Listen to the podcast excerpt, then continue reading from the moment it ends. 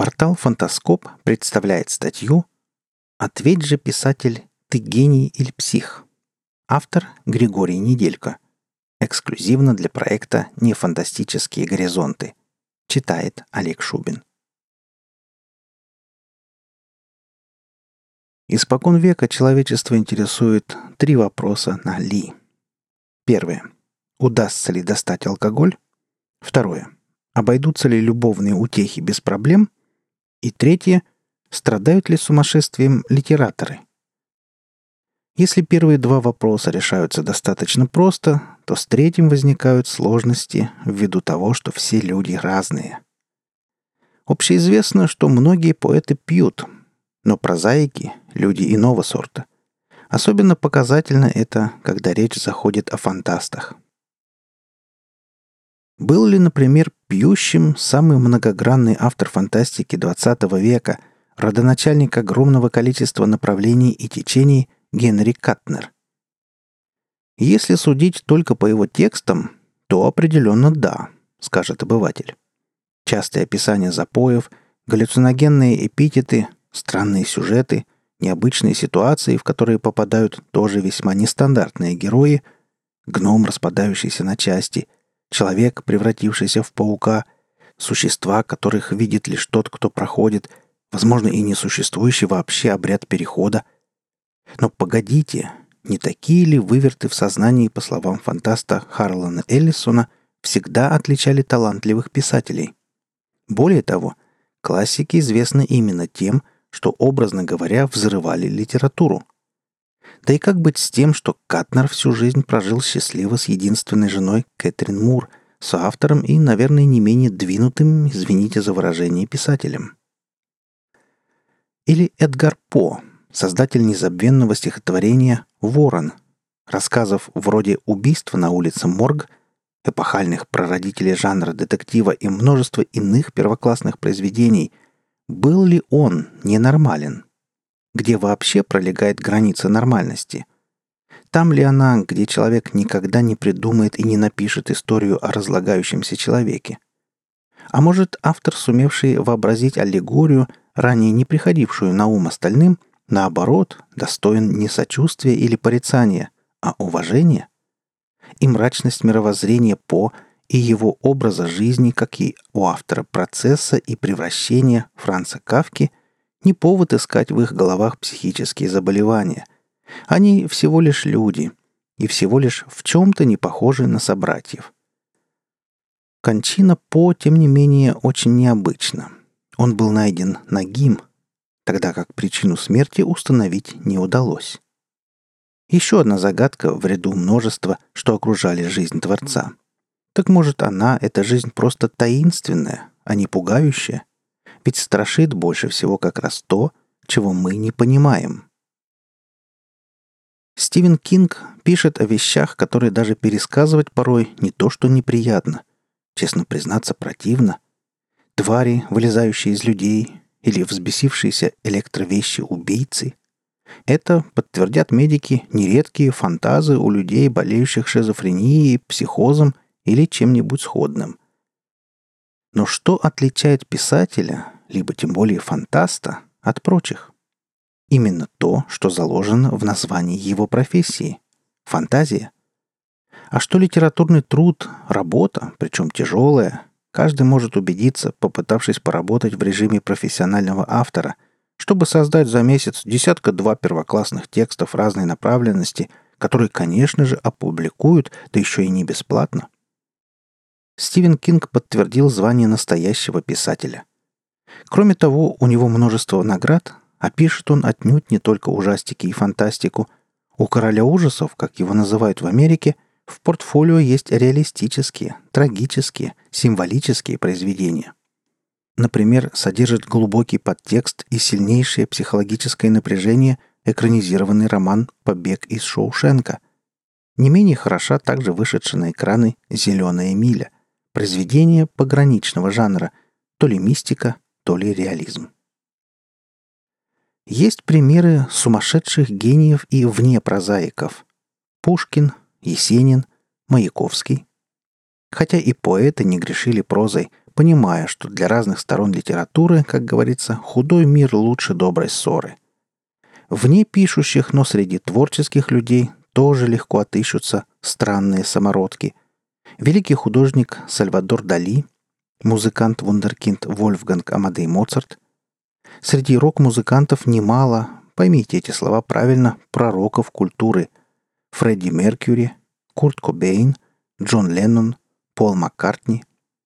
Но тут ситуация сложнее, так как некоторые из них, или даже немало их, наркотики все же принимали и алкоголем злоупотребляли, иногда не грешась эти два сомнительных удовольствия смешивать.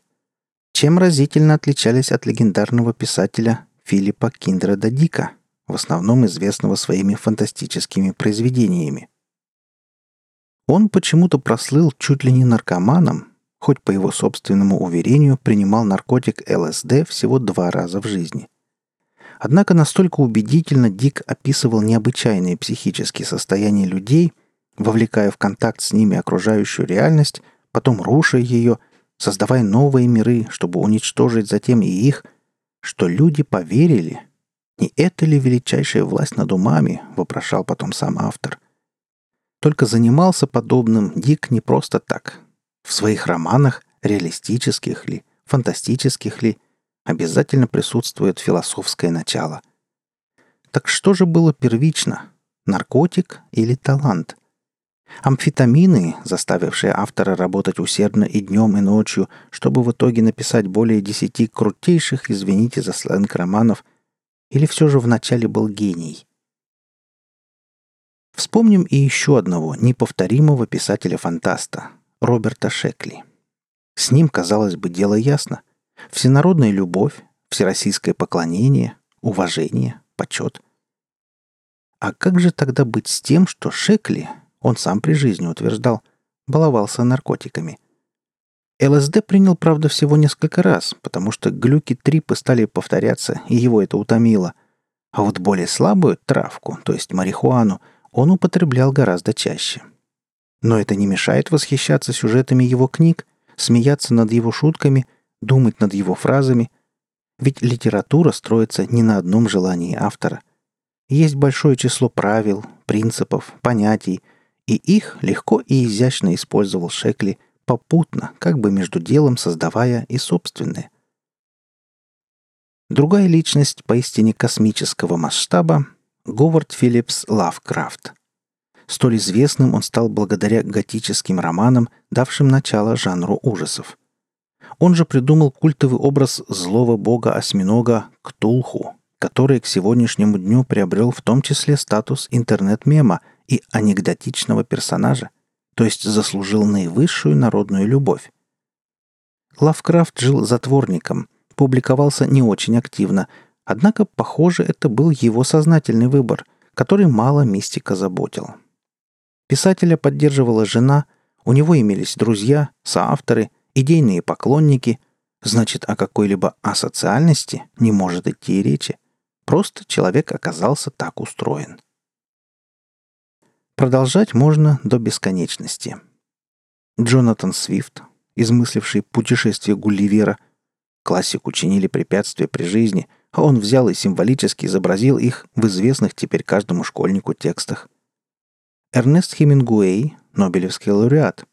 Не зря подозревал за собой слежку, но при жизни не сумел никого убедить в подозрениях.